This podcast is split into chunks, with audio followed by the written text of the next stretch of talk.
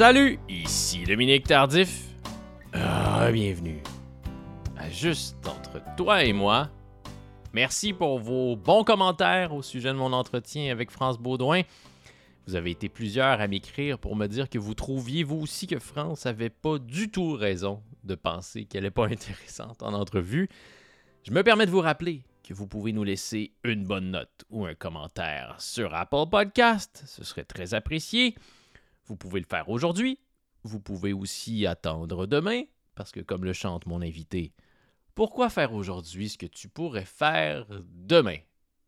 Vous aurez deviné que mon invité, c'est Lisa Leblanc.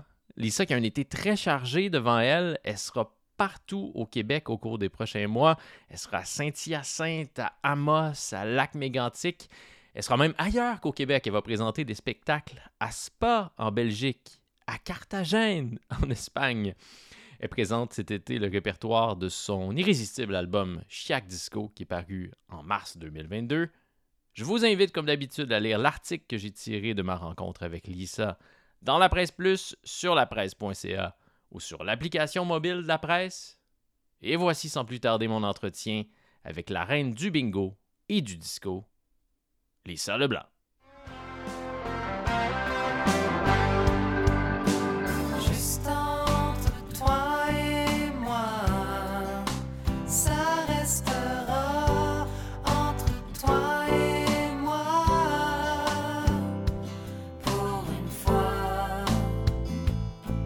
Ça reste entre toi et moi.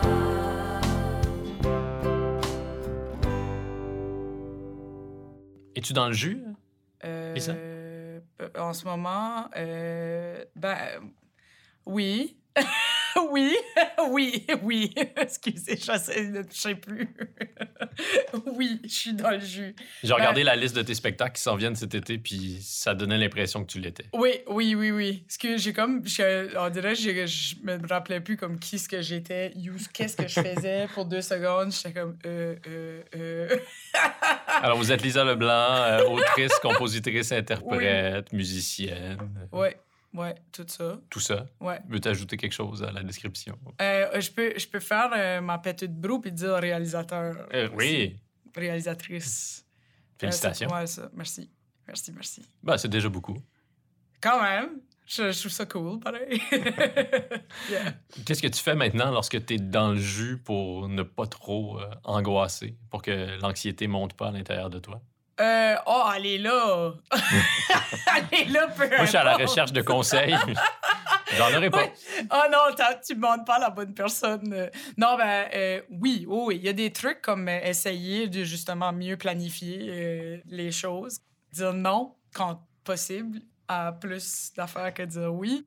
Mais bon, en même temps, je suis vraiment dans une belle position où j'ai j'ai la chance de pouvoir dire non à des trucs puis de choisir ce que je veux faire. C'est sûr que ça, ça aide vraiment beaucoup dans la charge mentale des fois de OK, c'est rock and roll pour les prochains genre six mois, mettons. Mais euh, je suis contente. J'allais déjà été trop dans le jus, puis trop busy, puis trop burn-out. Mais là, je suis comme, ça va super. C'est le fun. C'est une belle pace. Je suis contente. Comment est-ce qu'on apprend à, à dire non? Euh, à un moment donné, t'as plus le choix.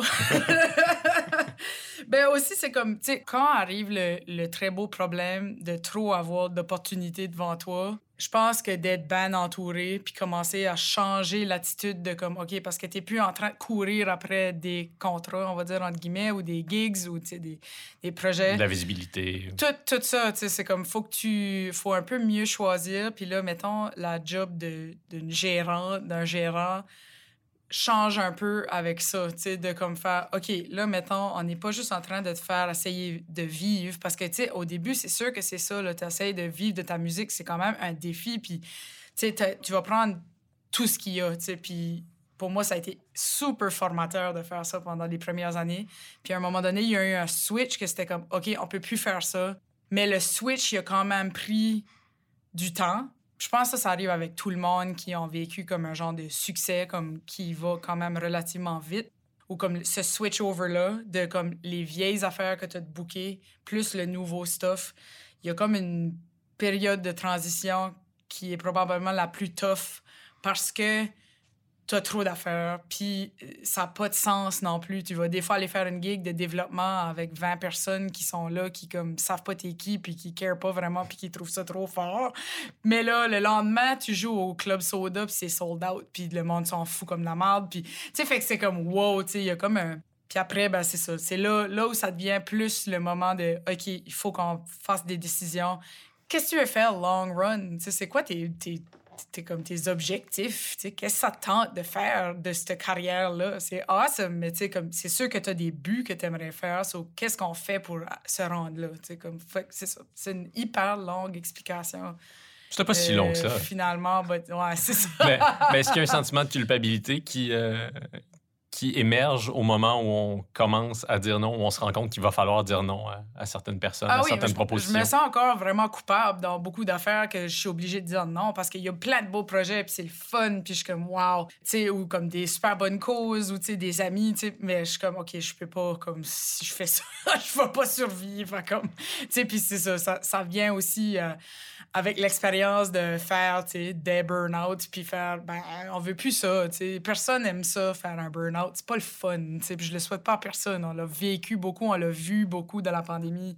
C'était comme une personne sur trois qui faisait des changements de carrière aux États-Unis, ou des burn-out. Fait que, Il y a beaucoup de détresse dans le monde de la musique. Exact, mais tu sais, puis- et pas juste dans Pas la juste dans musique, je parle non. vraiment at large. Il y a eu un gros shift, puis ben c'est ça. Fait qu'on on, l'a vu, on en a parlé beaucoup, on souhaite pas ça à personne, puis c'est ça. ça. Ça fait comme euh, repenser à toutes tes affaires, puis essayer de faire des meilleures décisions de qu'est-ce qui va être le plus fun. Yeah. Donc, c'est quoi tes objectifs aujourd'hui? Ce plan, euh, ce grand plan que tu évoquais à l'instant? Moi, je veux juste avoir du fun. Comme pour vrai, là, je veux juste. Euh, c'est le meilleur plan. Pour vrai, là, oui, j'aime ça jouer. J'adore faire le show qu'on est en train de faire en ce moment. Je trouve ça le fun. On a eu, le- tout le processus de ce dernier album-là qu'on a fait, Chaque Chaque Disco. Disco. C'est un album de pandémie qui, pour nous, a été un album de survie d'une façon de comme, OK, on veut. Moi, je veux rire. Je, comme, je veux avoir du fun. Je veux pas sentir que je travaille. Puis aussi, comme, personne s'attend à quoi que ce soit en ce moment de moi. Je veux faire ce que ça me tente, puis faire vraiment, aller, être complètement libre de faire ce que je veux créativement. C'est ce qu'on a fait, puis c'est comme, pour moi, c'est une leçon de vie de comme, je veux tout le temps faire du stuff comme ça. Je veux tout le temps avoir du fun. Puis c'est la même affaire avec le show, tu sais, de faire comme, OK, qu'est-ce qu'on peut faire qui est complètement flyé, qui va vraiment me faire vouloir revenir, faire des shows, retourner sur la scène, de faire en sorte que ce soit le plus le fun possible, justement. C'est comme on est chanceux, on joue de la musique. On veut pas que ça file comme de la job. C'est pas ça qui est le but, tu sais. Est-ce que ça t'est souvent arrivé de te sentir comme si tu t'en allais à, à l'usine en montant sur scène? Mettons vers la fin de la tournée, comme euh, avant que je prenne une sabbatique en 2019, c'est pas comme aller à l'usine. Il y a rien comme ça, là, mais tu sais, il y avait un- une fatigue de tout le temps faire la même chose parce que, mettons, on avait fait, je sais pas moi, comme 450 shows, tu sais, comme, tu sais, c'est comme à un moment donné, il y a comme, y a rien que so much que tu peux faire avec un set list que t'as, tu sais, comme t'as, t'as 25 tunes à choisir, un moment donné, c'est comme, ben, c'est bien beau, mais là, j'ai besoin de faire autre chose, là, comme je suis tannée, tu sais, comme... Puis mon, mon pire cauchemar, ça a toujours d'être blasé. J'en ai, vu du monde blasé en masse dans la vie, puis c'est vraiment pas ce qui m'inspire. Puis c'est pas le fun d'être autour du monde blasé, je trouve. Je trouve ça vraiment triste, tu comme... Surtout quand ça vient à la musique, tu comme... Puis là, c'est comme, ben, non, non, on peut pas faire ça, je vais faire autre chose, là, comme, faut que j'arrête. C'est ça, la sabbatique qui, euh, qui est arrivée juste au bon moment. Puis euh, j'ai juste eu le goût de commencer à faire des shows en 2021. Tu sais, ça a pris vraiment du temps, back avoir le goût de, de retourner. Là. Comment t'expliques que tu euh, ben, que tu t'étais rendu dans, dans cet état-là, à ce moment-là, à moins goûter à la magie du spectacle? Euh, ben, comme je dis, de la répétition. Hmm. À un moment donné, c'est sûr que quand tu fais euh, 300 shows euh, du même show, ou, tu sais, mettons, après- au- sur un 3 ans, avec un burn-out au milieu de là-dedans, d'avoir eu annulé des shows, il y a de quoi comme de moins... Je sais pas, on est parti avec un, un comme... Ça a commencé rocky déjà. Fait que, tu sais, c'était comme... Il était juste temps, je pense. Puis, tu sais, ça faisait 10 ans aussi que je roulais, roulais, roulais. C'était comme... OK, euh, depuis 2012, qu'on a sorti un album, le premier album, ça a marché. Je suis tellement contente, reconnaissante. On est parti sur des tournées non-stop, non-stop, non-stop jusqu'à 2018. Comme, on n'a jamais arrêté pendant tout ce temps-là. Ça, il était, il était temps, là. J'en ai fait beaucoup, mettons. à quel moment est-ce que tu as compris que, ben, que ton premier album, puis que la chanson Aujourd'hui ma vie, c'est de la merde, était devenu un, phénomène qui te dépassait largement? Euh, ben, dès que ça arrivait, c'est fou de, de penser qu'il y a une tune tout d'un coup, que là, tout le monde est là, puis ils connaissent, puis c'est comme, on dirait que ça arrive juste une fois dans une vie, là, une coup de même. Et si ça arrive d'une fois dans une vie, en plus, tu sais, c'est comme ça a été tellement intense, puis le fun, puis tu sais, comme j'ai eu des histoires pas d'allure avec cette tune-là, de monde qui me parle de comme des expériences qu'ils ont eues autant drôles que quelque chose de hyper dramatique, tu sais, comme dans... J'ai eu des, des témoignages de monde qui étaient comme, ben, regarde, euh, moi, j'ai eu le cancer, puis pendant mes traitements, euh, j'écoutais aujourd'hui même sur la mort, puis ça me mettait un smile sur la face, puis c'est la seule affaire qui me mettait un sourire sur la face, puis j'ai survécu, puis j'étais comme, wow, OK, amazing, tu sais. Alors que toi, lorsque tu l'as écrite, euh, c'était pas ça Tu pendant faisais pas face à un cancer. juste- Non, non, non, vraiment pas. C'était bien moins dramatique. C'était moins intense que ça. Mon affaire, ça a duré une journée. là. Tu sais, J'ai juste écrit une tune sur une journée de merde. Je m'attendais pas à ce que ça s'aille comme ce que ça a été. Puis, euh, ben, regarde, je suis juste reconnaissante de comme qu'est-ce que cette tune-là a pu faire. C'est c'est fou, là. Mais la première fois que tu as compris donc, que ça avait cette ampleur-là, est-ce que c'est lorsque tu es allé à Belle et Bum, lorsque tu as fait ton premier club soda, lorsque tu as joué dans tes premiers euh, festivals à l'extérieur? Ben, je pense la, la première fois que j'ai fait comme oh wow ok c'était justement j'avais fait Belle et Bum puis j'avais fait la tune là c'était comme la première fois que ça allait sur la télé puis c'est devenu comme viral j'étais allée faire un show à Chicoutimi. Puis ça c'est avant que l'album sorte. Puis tu sais on jouait dans une toute petite mini place là de comme 50 places. Puis c'était rempli puis le monde arrêtait pas de crier pour aujourd'hui si la mort puis j'étais comme hein? Voyons donc j'étais comme c'est quoi ce qui se passe, tu sais, comme... Puis c'est comme le premier aperçu de comme, oh, wow, OK, comme il y y a de quoi qui... Je comprenais comme pas, là. J'étais comme, OK, le monde connaît la toune, ils sont venus pour la toune. Est-ce que c'est vrai que euh, cette chanson-là, tu y croyais pas tellement au départ, que tu l'aimais pas vraiment? Non, j'avais aucune idée que cette tune-là allait faire ce que ça allait être. Puis aussi, euh, j'allais pas la mettre sur l'album, j'allais jamais la jouer dans ma tête. C'est juste, un moment donné, il y avait, il y avait une personne avec qui on avait comme vécu la même chose, puis j'avais écrit la tune en même temps. Puis on avait fini par, on- je sais pas, je faisais un show OK. Puis J'étais comme, Ah, je vais la faire pour mon ami, tu sais, comme ça va être drôle. Qu'est-ce que vous avez vécu? Ah, on était juste comme des losers. En fait, c'était ce qui, la tune, ça nous était arrivé aux deux. Hum, OK. puis on se sentait vraiment comme des estis losers. Puis quand je l'ai écrit, puis j'étais comme, ah, je vais la faire pour lui, il est dans la salle. C'était au Quai des Brumes, puis on faisait la première partie de Québec Redneck Bluegrass Mhm. Project. C'était malade. Cool. Puis là, j'ai fait la tune, puis c'était la première et la dernière pour moi, comme que je la faisais. J'allais plus la faire. Puis là, tout d'un coup, je me suis retrouvée avec un Quai des Brumes au complet qui était en train de chanter ma tune. Personne me connaissait. Ils ont appris la tune, puis vers la fin, tout le monde chantait le refrain. Puis j'étais comme, euh, excusez, pardon. c'est comme ça que ça a commencé. Puis j'étais comme, ben, yes, je vais la garder. Je vais continuer à la faire en show. Puis c'est là. Est-ce qu'il y a une leçon là-dedans par rapport aux chansons? À comment les chansons, euh, leur tout- destin nous échappe? Ça peut être vraiment des surprises. Tu sais jamais. Ben, c'est un bon exemple. J'avais aucune idée qu'elle allait se retrouver comme sur un comme j'ai pas vraiment. Moi, c'était une joke, c'était une tune que j'avais écrite sur un coin de table, tu un peu déprimou euh, en crise, euh, genre euh, que dont je faisais donc pitié j'étais vraiment piteuse là, c'était vraiment comme self pity party là cette affaire là puis j'étais comme ben voyons, tu que ça a fait ça, je m'attendais zéro zéro zéro à ça. Fait que oui, des fois ça peut être extrêmement surprenant, c'est la dernière tune tu penses qui va finir par rejoindre le plus de monde. Accepterais-tu de me raconter la fois où tu as chanté We Will Rock You à l'église? Ah, t'es cute. ça, c'est ma tante là, qui me raconte ça, mais oui, j'avais comme. tu t'en souviens pas? Non, moi, je me rappelle pas de ça, mais j'avais comme 4 ans, mais tu sais, bon, fallait aller à la messe euh, dans le temps euh, à Roserville, mon petit village, parce que ma grand-mère était quand même assez, euh, était assez stricte, puis euh, toute ma famille était dans la chorale, dans le fond. C'est une petite mini-église, il y a genre 80 personnes gros max qui rentraient là-dedans. Mais euh, c'est ça, ouais, moi, j'étais bored, bien sûr, comme tout enfant de 4 ans à la messe, euh, un dimanche, puis euh, j'avais entendu, je pense, We Will Rock You dans une pub, puis j'ai commencé à chanter We Will Rock You après un Alléluia quelconque. Mais c'est comme ça que ça a starté. La naissance d'une rockstar à l'église de Rosaireville. Yep.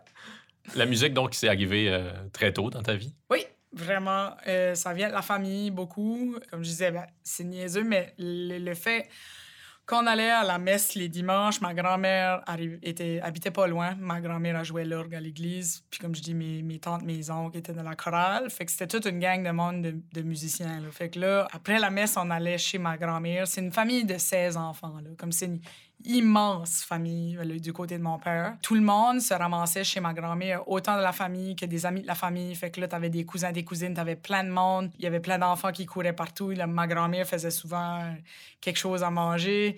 Euh, puis on juste hang out là. Puis souvent, il y avait de la musique. Puis soit ma grand-mère jouait du piano ou ma gang de, mon oncle, de ma, tante. Mais mes parents aussi jouent pour le fun. Puis euh, j'ai grandi vraiment dans le typique euh, party de cuisine acadien, vraiment. Mais je trouve que c'est une grande, grande, grande richesse. J'ai grandi dans quelque chose de hyper spécial, puis vraiment, vraiment cool de faire comme, oh my God, comme, il y avait des parties de cuisine à tous les dimanches chez ma grand-mère. C'est juste fou. Est-ce que ça existe encore aujourd'hui, tu penses? C'est sûr que, mettons, no- notre génération moins, là, dans plus les endroits ruraux, il y a quand même... Il y en a, tu sais.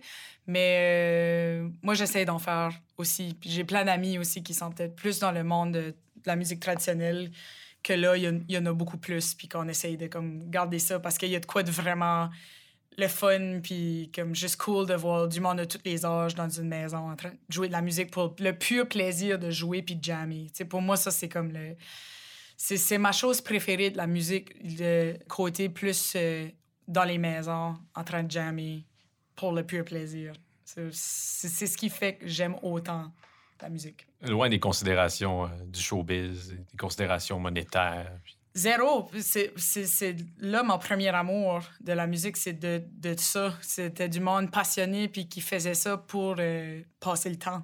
Puis juste, tu sais, jouer de la musique, c'était gratuit. là. Tu sais, c'est comme, euh, c'était une façon parfaite de passer un samedi soir. C'est une façon parfaite de passer un dimanche après-midi. Que tout le monde est de bonne humeur, puis ça fait du, du bien à tout le monde. Des fois, il y a du monde qui dansait. Tu sais, c'est comme, tu sais, il y a de quoi de là-dedans que je trouve vraiment précieux. Puis, tu sais, le, le show, c'est une autre affaire pour moi. On dirait que les deux sont complètement différents. Hmm. Le, le côté comme faire des shows, monter un show, tu sais, il y y a un aspect comme créatif puis le fun là-dedans que j'adore. Mais pour moi, le, le premier amour, ça va toujours être les jams que j'ai eus dans, avec la Hmm. famille puis des amis. Ouais, jouer de la musique et se donner en spectacle, c'est deux choses différentes. On dirait Qui que pour peuvent être moi, c'est mais- complètement différent. Ouais, oui, c'est c'est conjugué, mais mais yeah, il y a de quoi, euh, il y a de quoi dans le, le le faire pour le plaisir jouer des covers, juste comme tu sais, ça revient à la base de quand tu as commencé euh, à jouer ça. Ta première guitare, c'était euh, la guitare de ta mère? Oui, ouais. euh, Parce que ta mère est musicienne. Ouais, ma mère a, a- a joué de la guitare puis elle était dans un band quand elle était jeune qui s'appelait The Little Rainbows. Ça sonnait comment, The Little Rainbows? Il est-ce que jouait tu sais? des covers euh, des années comme 60 puis euh, 70. Fait qu'il jouait comme des Beatles puis plein de stuff comme euh, de même. Ou comme les hits de, de ces années-là. Puis il jouait comme des danses d'école, des mariages, des, des soirées comme ça, plus alentour. Là. Un groupe de, de filles? Euh, non, c'est elle la seule fille. Wow! Mhm. Puis donc, ta mère, euh, c'est arrivé qu'elle monte sur scène avec toi. Oui, yeah, j'essaie. euh, Quand elle est autour, euh, j'y demande tout le temps de venir chanter Craft Dinner avec moi. Elle chante vraiment bien, ma mère. Elle a une super belle voix.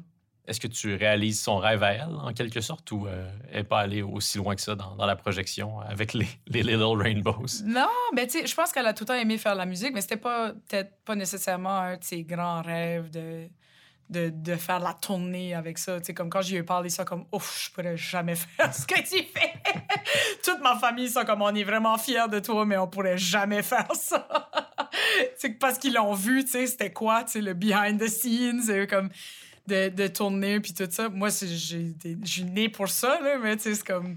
Euh, c'est comme, ouf, euh, non, non, non, garde, garde ta job. Mais qu'est-ce que ça veut dire concrètement, être né pour ça? Qu'est-ce que ça prend pour être en mesure de, de survivre et Ben, apprécier la vie de tournée? faut que tu adores voyager, faut que tu adores avoir pas nécessairement une, une routine. Faut que t'aimes ça être sur une scène, puis il faut pas que tu sois trop nerveux dans la vie. Il y a tout ça, tu sais, comme... Puis aussi le, le, côté travail, tu sais, de comme l'in- l'in- l'instabilité, entre guillemets, tu sais, tout le... Ben, c'est ça, que ce soit vraiment pas routinier, tu sais, que ça change tout le temps, qu'il y a tout le temps des différents projets qui arrivent à gauche, à droite, puis que c'est pas euh, quelque chose qui est stable, nécessairement. Comme... tout ça, c'est comme pour, mettons, mon frère, il est comme... pourrais jamais faire ça. Pourtant, je le vois avec deux enfants, puis je suis comme ça, c'est le vrai rock and roll. Comme, Ça peut effectivement être rock'n'roll. Yeah, je suis comme, pff, moi, sérieusement, je l'ai facile là, comparativement à mon frère puis sa femme. Je suis comme, well, good, good for you. Est-ce que tu te souviens du moment où tu compris ou tu as décidé que ce serait ça ta vie, que ce serait la, la tournée, la musique? Ça a été dès le premier moment où que j'ai embarqué sur une scène. J'étais comme, ouais, moi, c'est ça que je vais faire pour le reste de mes jours. C'était comme, j'avais C'était où? 14 ans, je pense. 14 ans? 13 ou 13.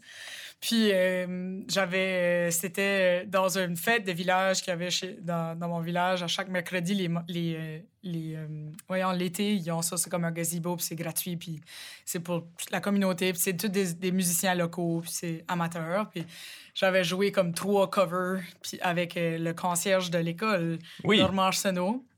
On va, on, va on va y revenir. on va revenir à On Normand. Il est à important. Normand, ouais, il est très important dans ma vie puis dans ma carrière.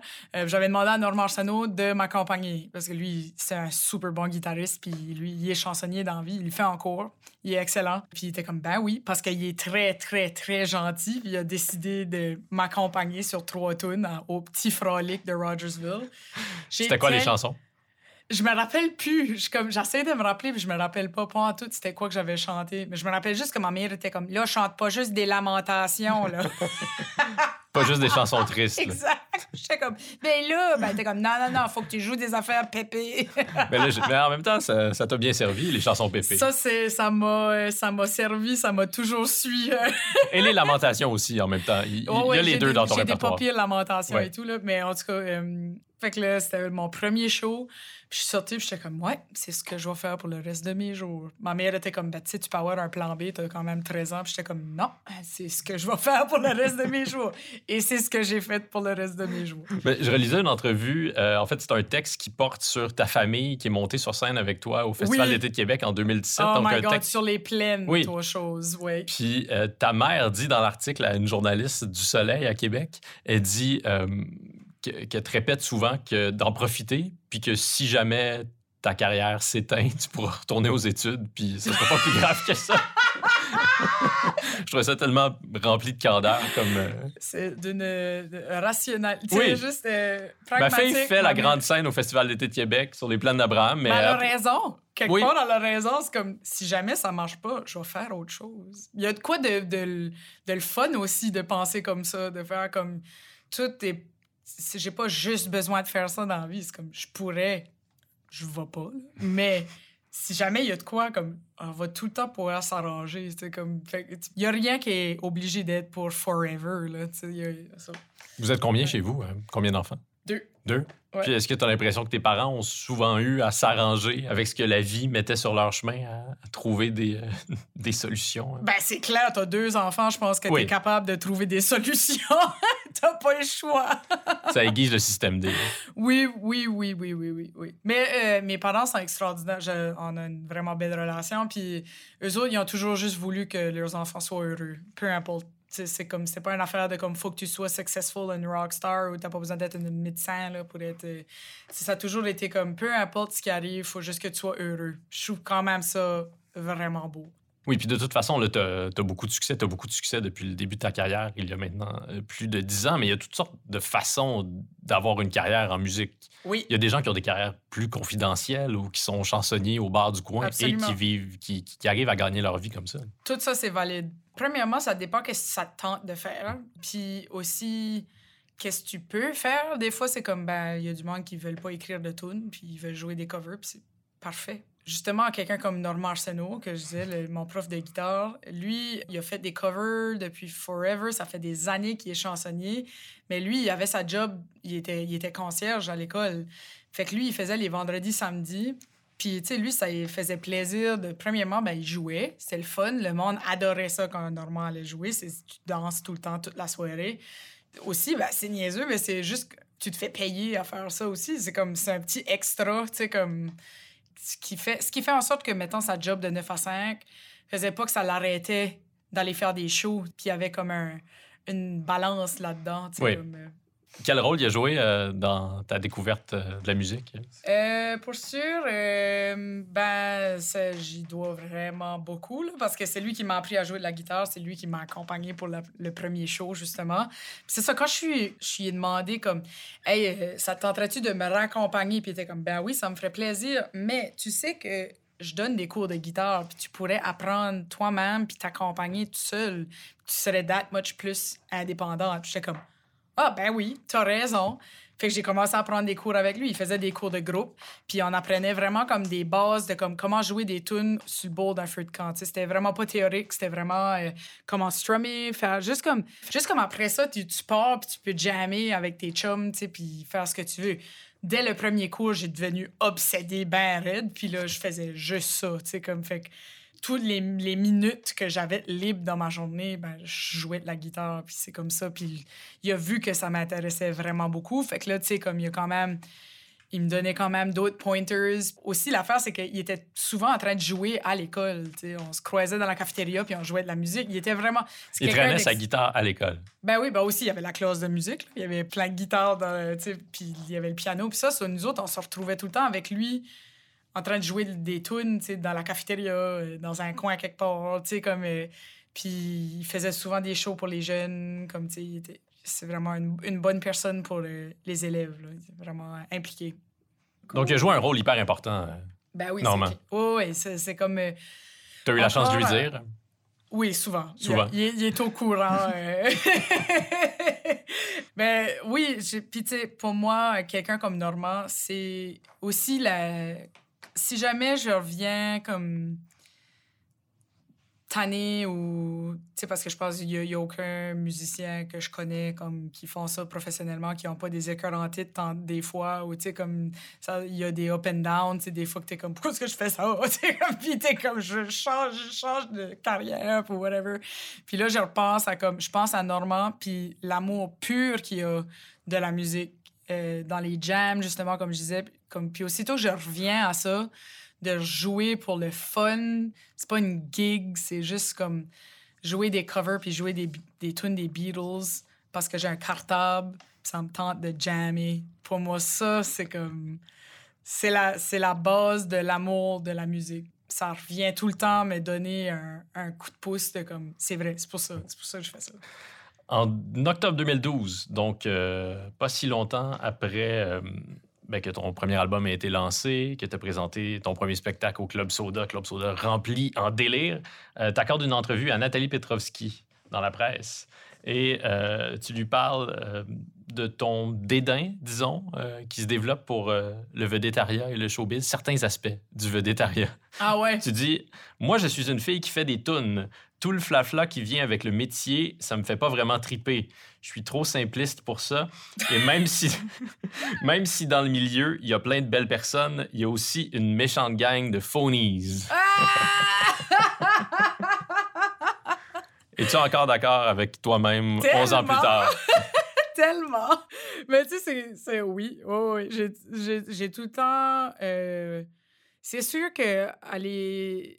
C'est sûr que j'ai comme pas commencé à jouer de la musique pour faire tout ce qu'il y a autour, autour d'une carrière en musique. Je, l'ai faite parce que j'aime faire des shows. Puis aussi, j'aime créer, soit créer de la musique ou créer justement des trucs autour du show ou comme, tu sais. euh, oui, oui, je, je suis complètement d'accord avec ce que je disais en 2013. Les phonies, euh, c'est qui? Ben non, mais là, je peux pas commencer à te nommer des noms, là. Non, mais est-ce que- qu'est-ce qu'ils font qui, euh, qui t'agace? Euh, ben, je pense que c'est juste comme quand c'est pas sincère ou quand c'est pas recherché, je, comme c'est sûr qu'à un moment donné, je viens vite euh, comme je, je viens vite dans ma bulle puis je commence à penser à autre chose. Là. Quand c'est pas sincère, je pense, il y a, il y a de quoi ou qu'il y a pas une bonne écoute ou comme quelque chose comme, tu sais, de... est-ce que tu es là pour les bonnes raisons? Es-tu vraiment. tu sais, Puis ça paraît tout le temps quand, mettons, on fait une entrevue avec quelqu'un comme toi, qui est obviously, qui fait un énorme amount de recherche, puis qui est un passionné de musique, puis qui est un mélomane. Ben, c'est sûr que on va tout, tout le monde va plus s'ouvrir, tu sais, tout d'un coup, parce que on sent confiance, on sait que il y a de la recherche de fait, mais quand c'est zéro fait, ça sent aussi tout de suite. Puis c'est sûr que tu vas avoir une shitty interview, puis ça va être pas intéressant, puis je vais, on va commencer à jouer la cassette là. Tu sais là, il y, a une- il y a une cassette qui commence de comme, oui, je suis très heureuse, tu sais comme, puis c'est normal.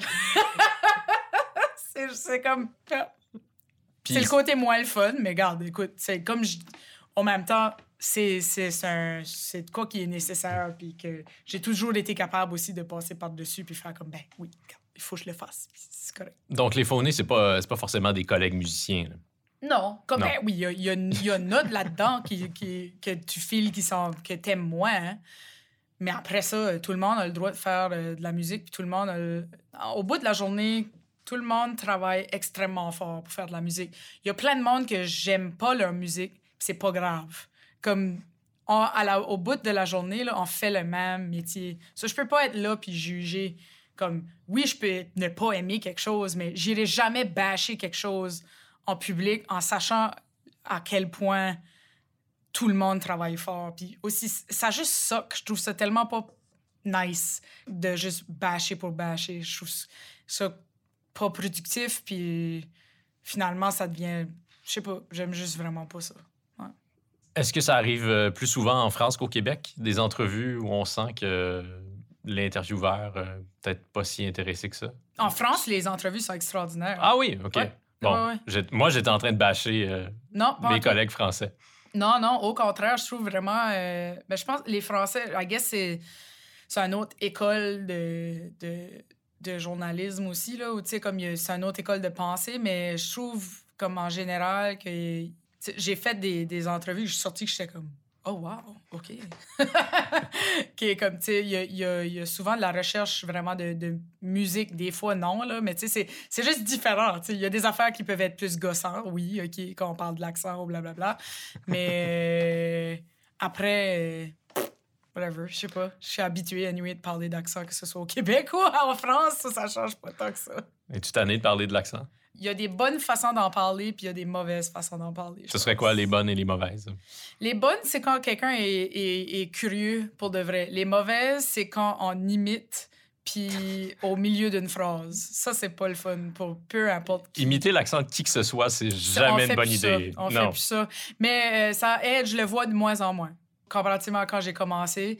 C'est juste parce que ça, ça, ça t'arrête tellement au milieu d'un. Parce que moi, je, sais- je remarque pas que j'ai un accent, je parle juste. là. C'est comme, tu sais, il n'y a pas de. Je le sais, là, que j'en ai un. on- Les mais- Québécois ont un accent aussi. tout le monde en a un, c'est correct. Mais non, c'est- je pense que c'est ça. Il y, a, il y a des bonnes façons de le faire, il y a des moins bonnes façons de le faire. Mais c'est ça. Je pense que quand c'est dans la, la- la vraie curiosité, puis comme aussi, parce que ça peut être extrêmement intéressant quand on commence à parler de l'accent, puis aussi de, comme, tu sais, des différents accents qu'il y a partout. Aussi, mettons, si on commence à deep diver dans les accents acadiens, c'est extrêmement intéressant parce que là, tu sais, il y a des différents parlers dans chaque région. Le chiac, c'est pas Euh, monolithique. Non, ben, le Chiac, c'est vraiment le sud-est du Nouveau-Brunswick. Puis t'as l'Acadjon, qui est ce que Petit Béliveau, euh, euh, la gang de la baie Sainte-Marie, vraiment, euh, en, en Nouvelle-Écosse, Ouais. comme euh, Clare, Yarmouth, ce, ce coin-là. Euh, ça, c'est l'Acadjon. Puis ça, c'est hyper cool parce que c'est comme, la- mettons, l'Acadjon, c'est l'accent qui sonnerait le plus comme l'accent des années 1600, Hmm. en- francophone. Comme c'est extraordinaire quand tu commences C'est comme à avoir à- accès au 17e siècle Oui! à travers la langue que les gens parlent aujourd'hui, en 2023. Exact. Moi, je trouve ça fascinant puis le fun. Puis, c'est la même chose avec le chiac. Sais, euh, mettons, euh, chez nous, à Rogersville, le chiac est vraiment différent que celui de Moncton. Sais, là, comme mon accent en ce moment, c'est plus Moncton est Rogersville, d'où je viens. C'est plus de l'anglais mélangé avec le français. Bref. Tu vois, des fois, c'est le fun d'en parler. Tu sais, je trouve, le- comme là, c'est c'est cool quand le monde sont, sont curieux pour vrai. C'est ça, ouais. C'est pas comme si je t'avais demandé Lisa, dis-moi donc une phrase en chiac, là, une phrase comique. Là. c'est que ça me gosse? Cri- ah, On peut-tu se le dire tout de suite que l'hostie d'expression j'aime ta skirt, but j'aime pas la wicca hang, là, on peut-tu arrêter ça immédiatement? J'ai jamais entendu personne dire ça de toute ma vie. C'est une construction, ça. C'est une construction de je sais pas qui. Mais on peut-tu arrêter? Tout de suite? Et en plus, les Québécois sont bien placés pour savoir à quel point c'est agaçant d'entendre quelqu'un mal imiter notre accent. Parce que quand les Français glissent un, tabernacle au milieu d'une phrase, on trouve ça horripilant. Ben, ça peut être. Le... Mais c'est la même chose pour les Québécois versus les Français. Comme tu dis, mettons, comme nous, on le vit avec ici puis le, le Nouveau-Brunswick. Mais tu sais, c'est- il y a des bonnes façons de le faire, puis il y a des, des façons qui sont juste plus gossantes. C'est correct. Aussi, comme. Personne va mourir, hein. Comme si quelqu'un. Si quelqu'un, comme. Je vais, je vais pas mourir. Comme c'est pas pour moi la fin du monde non plus si quelqu'un fait une joke d'accent. Je vais pas, genre, me mettre à terre à pleurer, là. Puis pas. Le dénoncer sur. Facebook. Non! Demander qu'il soit congédié. Exactement. Non, je ferai pas ça. Mais euh, c'est ça. C'est pas la meilleure manière de s'intéresser à la culture de l'autre. Non. Exactement. C'est tout. Tu as eu la chance de travailler avec Edith Butler, Oui. la grande Edith Butler. Mhm. Est-ce que ça a été un, un apprentissage euh, de devoir t'imposer face à elle? Parce que euh, c'est une vétérane, c'est une légende de la, Ouais. chanson, euh, de la chanson francophone mondiale. Ouais. Elle a 50 ans de plus que toi. Oui.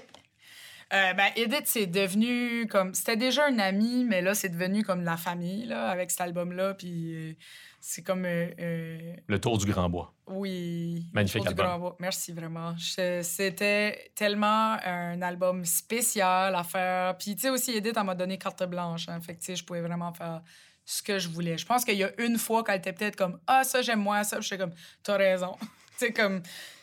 Puis c'était c'était vraiment, elle m'a fait confiance. euh, ça a été tellement naturel aussi comme pairing, tu sais, comme veux, veux pas. Tu sais, c'est comme, tu dis, ben oui. c'est comme, of course.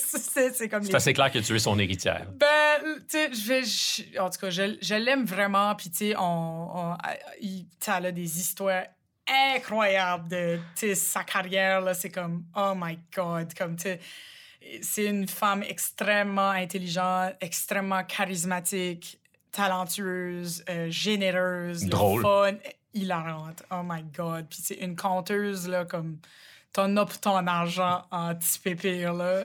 C'est c'est vraiment le fun. Fait que, ça a été... euh, d'écouter 28 albums d'Edith Butler, là, c'était quand même drôle.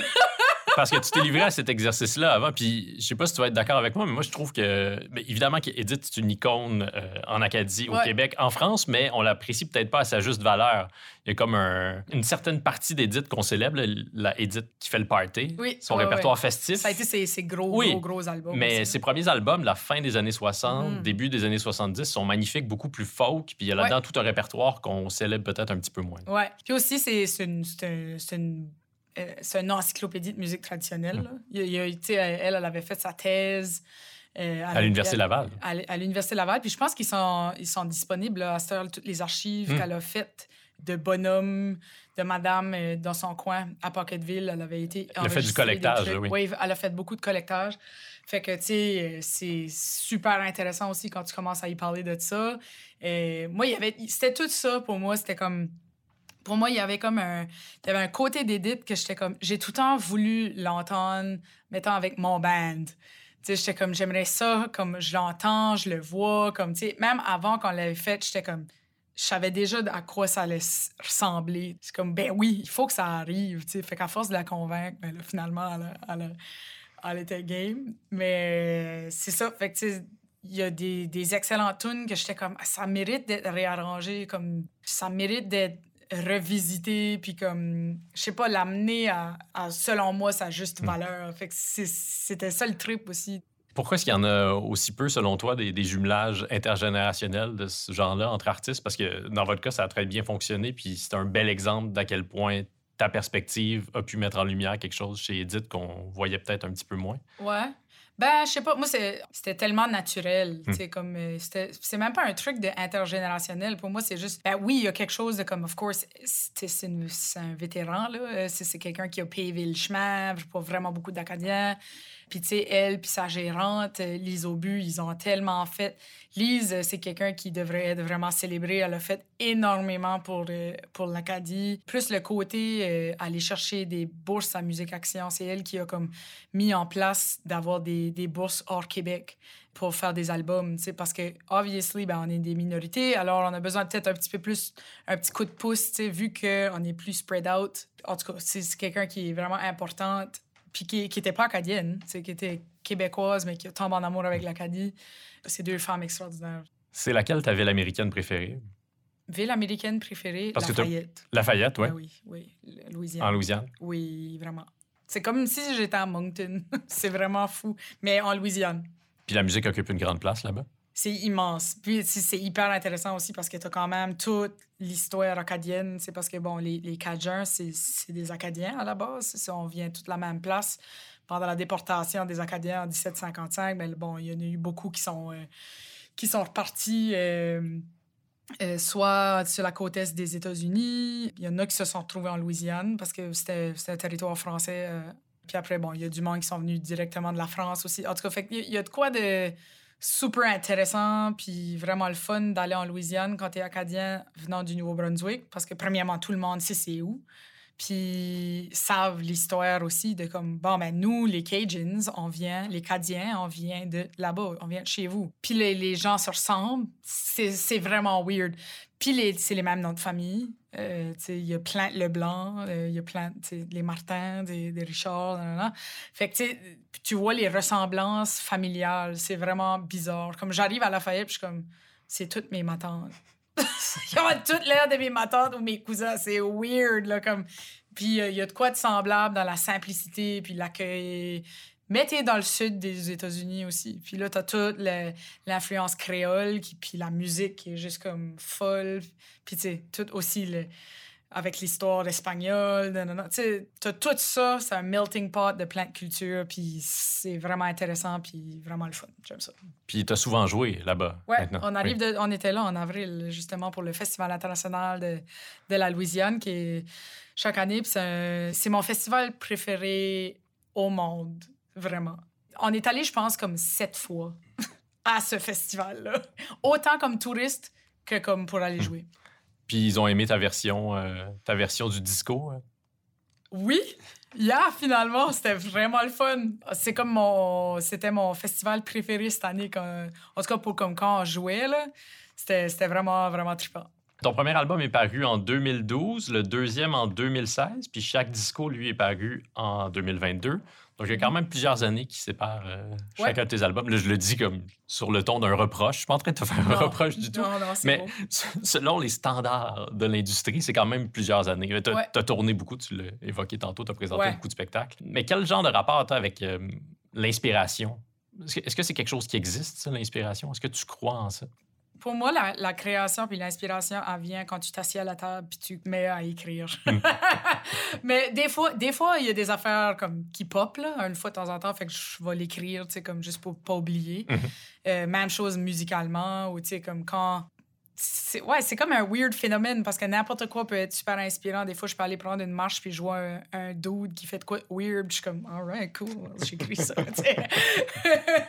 ou, euh, ou beaucoup euh, sur des discussions que j'ai, comme observation sur qu'est-ce qui se passe.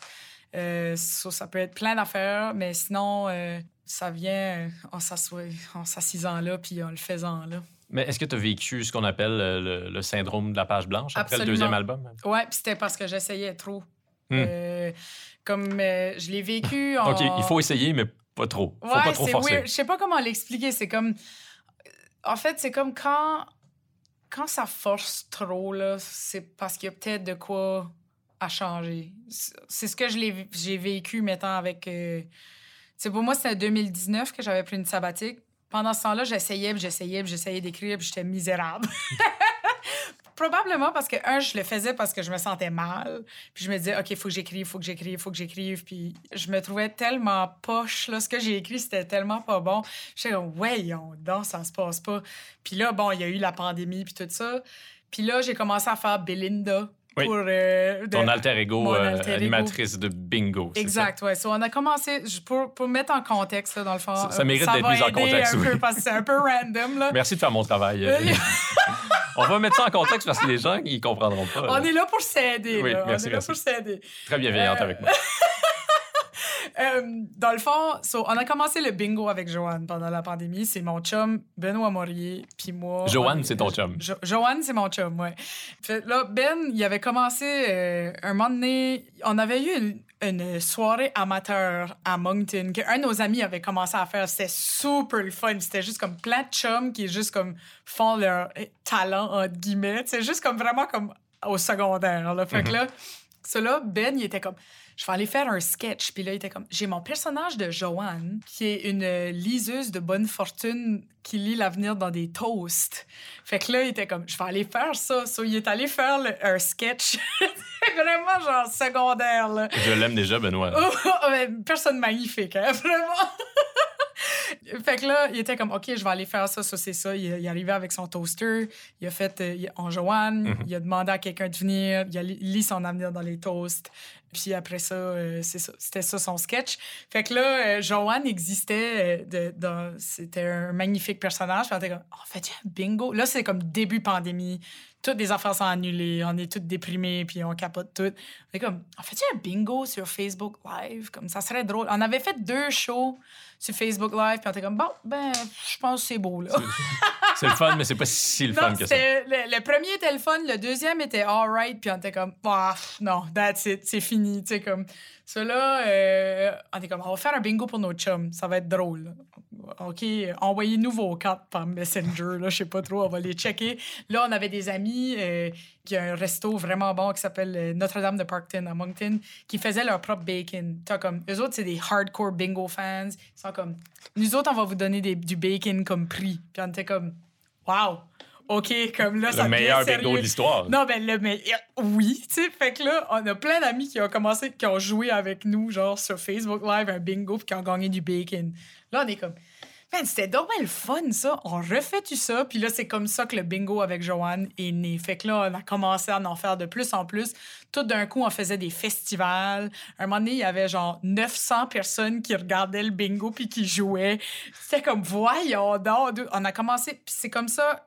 L'affaire, c'est que entre les rondes, on avait besoin de musique pour checker les cartes. Fait que là, c'est comme ça, on a commencé à écrire notre propre musique de bingo.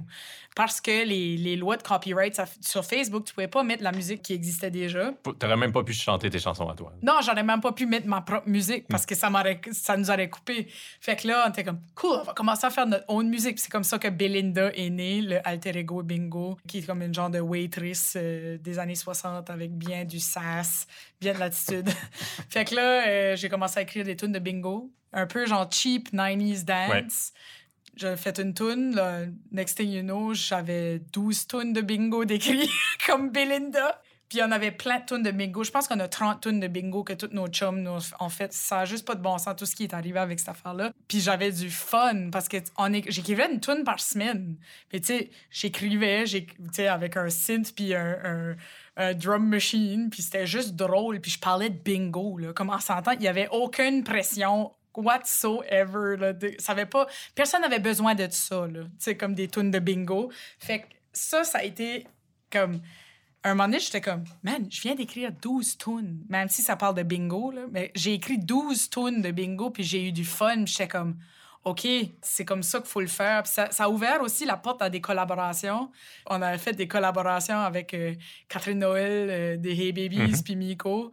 Euh, Des hôtesses d'hilaire. ouais. oui, exactement, Miko et Droit des hôtesses hilaires. Puis j'étais comme, OK, les collaborations comme ça, on va essayer de faire de quoi comme Lisa, mais pas de bingo, puis je vais aller chercher euh, des collaborateurs. C'est comme ça que tout ça a commencé. Mais comment est-ce que tu as pu oublier que c'était le fun de faire de la musique? Ben, c'était comme si euh, c'était pas forçant, tu sais, parce que pendant, toutes des, pendant des années, je faisais, j'écrivais tout seul. Puis là, comme écrire tout seul, je trouvais ça tellement boring. J'étais comme, voyons, euh, je me trouvais poche, puis c'était juste déprimant à le faire. Puis euh, là, tout d'un coup, euh, j'étais allée chercher Miko Roy, justement, puis Léon Bourgeois, des hôtesses, puis Ben. ben. Puis sur les quatre, on a commencé à jammer, puis on était comme, on va essayer un, un truc disco pour le fun. C'est une contrainte. Puis si ça marche pas, au pire, ça marche pas, c'est pas grave. Puis finalement, au bout de trois jours de jammage, on avait cinq tunes. Puis j'étais comme, OK, c'est le fun, on continue. Tu sais, c'était effortless, c'était facile, c'était le fun. On était en gang, j'avais pas la pression de le faire tout seul. Puis là, c'était comme, ah, wow, fun, OK, on continue.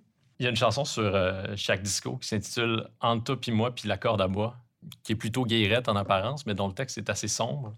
Mhm. Tu dis que tu pourrais aller rejoindre les miettes de chips puis les motons de poussière dans ton divan, puis que tu pourrais même être aspiré Mhm. par la balayeuse, puis que ce serait pas grave? Oui. Est-ce que c'est une chanson qui parle d'idées suicidaires? Euh, non, pas, euh, quand même pas euh, jusque-là. Mais de, de, bien sûr, de dépression, de burn-out et tout ça. C'était vraiment le. le... Ouais, c'est, ça, ça a définitivement été une grosse affaire. Ben, ça a tout le temps été quelque chose qui a, fait partie de ma vie aussi. Là, la dépression, c'est, ça fait des années des années depuis que j'ai 14 ans que, mettons, moi, je fais des dépressions saisonnières. Entre le moment aussi d'avoir euh, enfin des, des médicaments, puis tout ça, c'était dans ce moment-là, c'était comme un peu euh, dans le, tourbillon de comme faire un- une acceptation de comme, OK, euh, OK, je le fais, je sais comme j'ai des, des médicaments. Si j'étais malade, je prendrais des médicaments. Si mon cerveau, il est comme ça, c'est correct, ça va m'aider à, à vivre tellement mieux. Puis comme de fait, my God, ça a tellement changé ma vie. Je suis comme, wow, OK, pourquoi j'ai pas fait ça avant? Mais bon, c'est un cheminement. Euh, c'est que- en rétrospective que tu as compris qu'à partir de 14 ans, tu as fait des dépressions saisonnières ou tu le savais déjà à ce moment-là? Oh oui, ça fait depuis que j'ai j'ai 14 ans Mm. que je le sais que je fais des dépressions saisonnières. C'était bad, surtout quand j'étais ado. La musique m'a vraiment aidé. La musique m'a vraiment, c'est- cliché à dire, mais m'a sauvé la vie pour de vrai. là. Ça a vraiment comme, pour moi, il y, a un, il y a un avant et après. C'est ça. Entre et moi, puis la corde de bois, finalement, parle beaucoup de ça. À quel moment est-ce que tu as pris la décision euh, d'aller consulter? Euh, ben, je, je consulte depuis un bout, mais euh, de, de prendre la- le- un médicament, c'était 2020. C'était vraiment Hmm, la c'est pandémie. récent. Oui, c'était la, pan- la pandémie a bien, bien accéléré euh, le processus. De... J'étais comme, non, non, non, non, non, non, non, non, non, ça se passe plus. Là. Il faut que- il faut qu'il y ait de quoi qui change parce que, tu peux pas, tu peux pas vivre comme ça. là. C'est pas, c'est pas le fun. Fait que c'est ça, bien. Puis avant, tu refusais parce que c'était pas nécessaire ou parce que. Ben, I guess que, tu sais, je trouve qu'avec les, les, le- c'est mieux, là. Je trouve qu'on commence vraiment à en parler de plus en plus, là. Tu sais, comme fait que, là, de, de dépression, puis de, de médicaments, puis le fait que c'est correct, tu sais, puis que, tu sais, c'est juste comme le cerveau, il, est comme il est, puis, tu sais, il y a du monde que c'est pas... euh, C'est pas une affaire de faire plus d'exercice, là, tu sais. J'ai tout fait, ces affaires-là, là. C'est comme, c'est vraiment... euh, puis je le sens, c'est comme à chaque mois, je suis comme, ah oui, mois d'avril est là, c'est beau, ça commence. C'est là, ça fait que. Puis moi, c'est le contraire que ben du monde, c'est le- c'est les. C'est les, les- c'est printemps-été, moi, Hmm. plus que hiver. Fait que là, euh, tu le sens à chaque fois, tu le sais, là, il y a de quoi qui se passe, c'est dans de l'anxiété qui est plus. Puis de le, le comme. Voyons, comment ça, j'ai plus le goût de rien. C'est comme. C'est c'est chimique, là. C'est- c'est juste ça qui arrive. Fait que c'est ça. Mais on en parle de plus en plus. C'est ça, moi, la, la décision s'est faite quand j'avais l'impression que je pouvais, je pouvais plus vivre de même. J'étais comme, je, peux- je m'endure pas, là. Je peux pas continuer comme ça. C'est too much. Comme, tu sais, je peux pas commencer à faire des crises de panique, et, genre, trop souvent, là. Ça va, là. Comme je Parce suis que c'est ça, ça qui t'arrivait. Euh, dans les derniers temps, oui. Mm. C'est- En fait, c'est la... j'ai commencé à faire des crises de panique, puis c'est là que j'étais comme, ça se peut plus. J'ai besoin d'un antidépresseur pronto. Puis tu sais, c'est la pandémie aussi. là. C'est sûr que c'était comme, euh, wow, comme euh, l'isolement, tout ça. Fait que euh, c'est ça, ouais. C'est- là qu'a été la décision parce que c'était comme le pire que ça avait jamais été. Puis ça a changé ma vie. Là. Je, suis comme, je, je souhaite qu'on s'informe le plus possible, puis que ça devienne de moins en moins tabou, qu'on en parle de plus en plus. Puis si jamais ça peut inspirer quelqu'un, tant mieux. J'aime mieux d'en parler ouvertement, comme. J'aurais voulu que mes idoles m'en parlent, tu fassent comme Ah, OK, c'est normal. Merci d'en parler ouvertement. Ben, merci à toi de, de, de ouvrir la porte. Quand tu as vécu tes burn-out, euh, à quel moment où tu as eu l'impression que là, tu vivais quelque chose qui dépassait la, la normalité, là, que tu avais touché le fond du baril? Ben, c'est parce que t'es t'es plus du monde, là. C'est- comme pour vrai, t'es tellement plus du monde, ça n'a pas d'allure. T'es comme... Personne veut être autour de toi. Toi, tu veux pas être autour de toi. T'es écœuré. C'est juste une fatigue qui file chronique. tu sais. C'est comme c'est une fatigue qui est alourdissante puis qui enlève le goût de tout plaisir. Un, un burn-out. Puis aussi, c'est comme l'anticipation de tout ce qui vient. C'est une anxiété comme qui est through the roof. C'est comme plus être capable de faire quoi que ce soit. Aussi, il y y, a de quoi dans le- l'over-fatigue de, de faire comme. Tu essaies de te reposer, mais là, tu vois plus personne, tu sors plus. Euh. Moi, j'étais comme, OK, je pourrais pas. Je, tu sais, je suis vraiment straight pour ce temps ici. Mais tu sais, là, je voyais plus personne. tu sais, Fait, mais je faisais juste travailler. C'était comme, c'est pas le fun. Puis, un moment donné, ben, tu touches le le fond, puis tu... C'est ça. Faut, faut qu'il y ait quelque chose qui se, pa- qui se passe, tu sais. Puis là, il y a un moment où il faut que tu prennes la décision d'appeler ton équipe puis de leur dire là, s'il vous plaît, on annule Ouais, tout. on a annulé, on a annulé des tournées, puis euh, je- comme je me rappelle, je suis allée chez mes parents, j'ai conduit jusque-là, c'est comme la pire drive de toute ma vie de Montréal, tu sais, c'est 10 heures de route, puis j'étais comme calvaire. Euh, puis j'ai dormi, je pense, comme pendant six jours straight. Genre, j'étais plus capable. Je sais, voyons donc, ça se peut plus. Fait que, euh, ouais, c'était comme, OK, là, il est temps. Puis ça- C'est ça, l'affaire avec les burn-out, c'est que ça prend tellement de temps à t'en remettre. C'est pas une affaire de dormir pendant une semaine, tu c'est comme, c'est de retrouver un équilibre, c'est long, tu c'est comme, ça change tout aussi. Ta perspective sur tout, t'es comme, OK, est-ce que je change, tu c'est tout, tout, tout, c'est remis en question, puis, euh, yeah, so, je le souhaite pas à personne. Est-ce que tu as l'impression que tu as retrouvé euh, ta pleine énergie après Euh, avoir vécu ces deux événements-là? Non, jamais. Ça revient pas à Euh, 100 ou ça non. revient pas au même niveau que précédemment? Non, vraiment pas. Faut quand même faire plus attention. Là, je le sens, là, comme quand, quand je. Il y a une certaine limite qui arrive que quand je sens le tilt, je suis comme, oh boy, OK, là, on, est, on, on tombe en. T'es plus vite. Puis aussi, t'es- c'est plus, euh, plus anxieux là, quand, quand tu le sens venir. T'es comme, tu, que tu veux pas retomber de là-dedans, de là-dedans parce que c'est tellement pas le fun à vivre que il y, a une- il y a un certain stress aussi qui arrive, quasiment encore plus de l'anticipation de qu'est-ce qui Ouais. peut arriver que tu veux tellement pas. De l'anxiété, Euh, d'avoir de l'anxiété, d'avoir de l'anxiété. C'est gossant, hein. C'est tellement pas le fun. Mais en tout cas, c'est ce qui est ça. Mais faut, ju- faut juste faire attention euh, plus. Puis c'est ça, tu prends des, des- essaies de prendre des meilleures décisions. Moi, c'est ça, c'est de dire non à des trucs, de dire oui à ce- juste ce qui me tente. Puis euh, faire des, des projets, des, des affaires que je trouve inspirantes, puis qui me feed autant créativement que, tu sais, tu sais, socialement aussi, puis tout.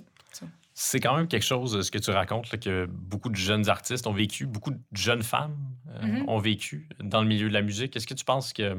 Qu'est-ce qu'on pourrait faire pour euh, prévenir ces, ces burn-out-là?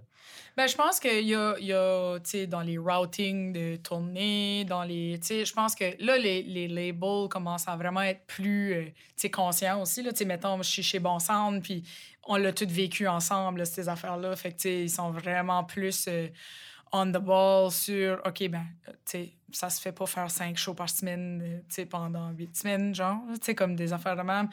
Mais où, tu sais, justement, ben, on va pas commencer à te faire flyer en France, puis une semaine plus tard, t'es à New York, puis après ça, t'es à Edmonton, puis après ça, t'as trois shows à Montréal, puis après ça, tu sais, faut que ça soit planifié de façon smart, euh, qui va pas brûler ton artiste. Puis aussi, c'est comme, si on parle euh, employé-employeur, là, on retourne vraiment à une Oui. base, là.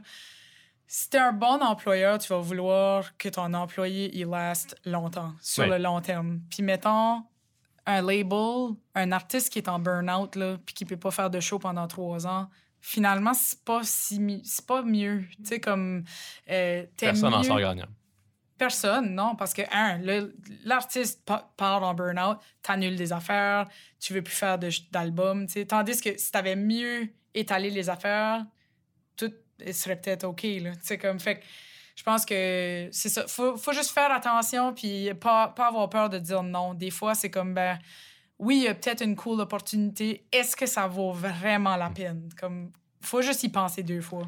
Tu as lancé un album, un EP en 2014 qui s'intitule Highways, Heartaches and Time Well Wasted. Ouais. C'est quoi du time well wasted pour toi?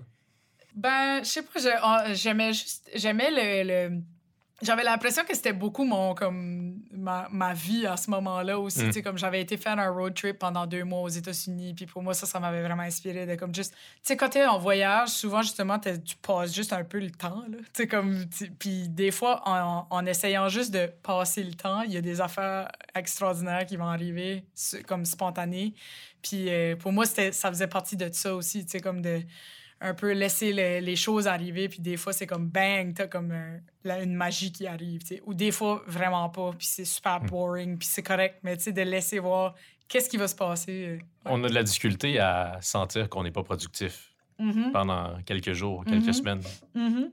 alors que c'est essentiel. Oui, ça l'est. Mais, mais oui, hein, j'ai- regarde, je j'ai pas. euh, je suis pas vraiment. euh, tu sais, practice what you preach, là. Euh, j'ai quand même. euh, j'ai vraiment de la misère aussi à, à pas sentir de, de, de culpabilité quand je suis pas hyper productive. Je comme. J'essaie de me rappeler, je suis comme, OK, non, non, c'est correct. C'est comme, faut que tu relaxes, faut que, t'ailles voir, faut que tu enjoy la vie. Puis ça, c'est un beau, beau défi aussi de faire comme, OK, là, relax, là, tu comme, enjoy, là, fais des affaires qui te font du bien, là, tu c'est correct, là, tu Euh, Il y a une femme pour qui on a tous les deux euh, beaucoup d'admiration qui s'appelle Stevie Nicks. Oh, mon Dieu, Seigneur. Elle a eu 75 ans récemment. Oh, wow, Stevie. Aujourd'hui, toi, est-ce que tu te vois euh, continuer à présenter des spectacles et à écrire des chansons jusqu'à 75 ans, comme c'est le cas de Stevie Nicks? Hey, who knows? Je suis tellement pas. euh, ben, J'espère. Je- J'ai aucune idée comme de qu'est-ce qui va arriver. Peut-être que je vais. Yeah, c'est une excellente question. Je ne sais pas, pas en tout, qu'est-ce que je vais faire à 75 ans. Mais si je regarde quelqu'un comme Edith, je trouve ça extrêmement Mhm. inspirant de faire comme OK, cool, Edith, elle a 80, elle va avoir 81 dans pas long. C'est pas mal cool. Je pense que je vais probablement le faire. Je veux juste faire ce que j'aime de faire pour tout le temps. Puis ta mère te dirait que tu pourras retourner aux études si jamais. euh, Yeah, exactement. Au pire, je-. Au pire, je retourne aux études. Tu as toujours ça dans ta poche arrière. Exactement. Yeah. Euh, en 2017, au Festival d'été de Québec, il y a non seulement euh, ta mère et tes tantes qui sont montées sur scène avec toi, il y a Voivode qui est monté sur scène avec Ok, toi. oui. Est-ce que, euh, est-ce que je rêve en couleur si je rêve un album collaboratif ou une chanson, disons, en collaboration? C'est euh, pas une mauvaise Lisa idée. Leblanc, Voivode? C'est vraiment pas une mauvaise idée, ça. Euh, je les C'était aime comment tellement, là. avec eux sur scène? C'était extraordinaire. J'étais tellement excitée. Arrête, ouais. Puis surtout de voir mes tantes puis Voivode backstage, là, c'était hilarant. C'est Comme de voir les poils. Mais tu sais, c'est comme le monde le plus fin au monde, là. Comme Oui. ils sont tellement... Michel. Langevin, c'est un, c'est un doux. là. Ben voyons, tu sais, je Le les aime. Ils sont tellement, tellement fins, là, cette gang-là. Fait que, tu sais, c'est juste du vraiment bon monde. Fait que, tu sais, tu voyais mes tantes être comme, ben ils sont gentils, hein? Ils sont assez fins. en train de jouer Ace of Spades. Faire des estis de solo métal, c'était comme, c'était tellement le fun, là. Comme... Mais oui, j'a- j'adore Voivode. Puis euh, oui, non, je dirais vraiment pas non euh, à une collaboration un jour. J'aimerais beaucoup ça. Ben, Je lance ça dans l'univers. Ouais, merci pour l'idée. Ça fait plaisir. Lisa, est-ce qu'il y a quelque chose que tu aimerais me dire en conclusion qui resterait juste entre toi et moi? Ben, je feel comme si j'en ai dit pas mal déjà. so, euh, c'est bien beau, là, mais. On peut dire ça. Là, la fille, tu sais, généreuse, mais là, ça a des limites quand Ben, même. là, ça met des limites. Wow, wow, wow. mais non, j'ai pas, pas qu'ils me viennent en tête, mais j'ai comme l'impression qu'on a- on est allé quand même un deep dive, pareil. Ouais, tu trouves? semble. Ouais, ouais. Toi? Je trouve aussi. Ouais, ça me semble. Tu as été très généreuse. Lisa. Merci. toi Merci aussi. beaucoup. Yeah. Juste entre toi et moi.